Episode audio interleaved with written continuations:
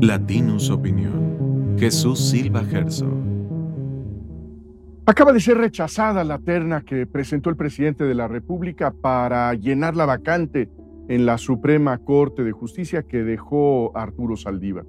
Eh, como se sabe, Saldívar brincó de ser árbitro a ser porrista antes de que terminara el partido. Tiró su cargo en el máximo tribunal del país, abandonó la responsabilidad más honrosa de la República para incorporarse eh, a la campaña de Claudia Sheinbaum, incluso antes de que su renuncia fuera tramitada legalmente.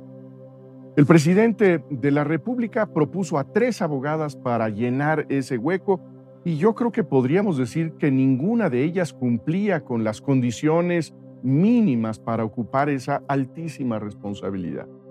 Eh, en ese órgano está la última palabra sobre las controversias nacionales, sus eh, resoluciones son inapelables y quien ocupa un, eh, un, asiento en la Suprema Corte de Justicia tiene esa responsabilidad durante 15 años.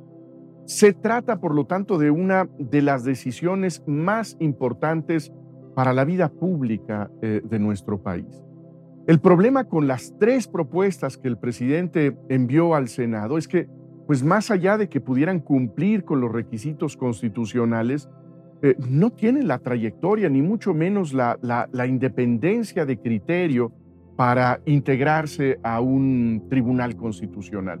Se trataba de tres eh, mujeres cuya trayectoria, cuya carrera profesional está personalmente asociada al presidente de la República. Y, me gustaría ser claro, es natural que un presidente busque eh, a abogados ideológicamente cercanos, pero esa cercanía no puede anticipar subordinación, esa subordinación que el presidente explícitamente pide a los integrantes de la Suprema Corte de Justicia. Ahora, tras el rechazo a la terna, el presidente tiene oportunidad de enviar otra lista eh, con tres candidaturas a la Corte. El Senado habrá que, pronunciarse frente a estas propuestas eh, eh, del presidente, pero, pero este es un nombramiento bajo amenaza. Y es que nuestro sistema constitucional presiona severamente al Senado porque en el caso de que no logre formarse la mayoría calificada para ninguna de las propuestas, sería el presidente de la República por sí mismo quien haría eh, el nombramiento. Y esto esta regla constitucional rompe con eh, su propio principio de que la cabeza del Poder Judicial se forma con la colaboración entre el Ejecutivo y el, y el Congreso. Lo que hace eh, eh, la Constitución es que, previendo un posible bloqueo del, del Senado, le da al Ejecutivo un enorme poder para la integración de la, de la Suprema Corte de Justicia. Y esto coloca al Senado en una eh, complicadísima encrucijada política y, estratégica. Podría optar por la alternativa más razonable dentro de las que se ofrecen en la terna presidencial. Puede considerar que el nombramiento del presidente podría llegarse a ser mucho peor o podría optar por la, por la otra alternativa, empecinarse en el rechazo a las propuestas eh, presidenciales, dejando al Ejecutivo la responsabilidad exclusiva de ese nombramiento. No, no es un asunto, desde luego, nada fácil.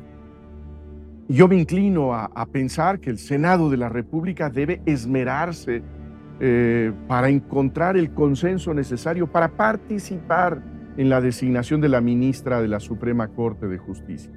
Yo creo que permitirle al presidente eh, el colocar una pieza en la Corte sin siquiera el aval del legislativo, permitirle eh, ubicar a una delegada con sello presidencial en la Suprema Corte de Justicia, sería, a mi juicio, un gravísimo mensaje de deslegitimación para nuestro máximo tribunal.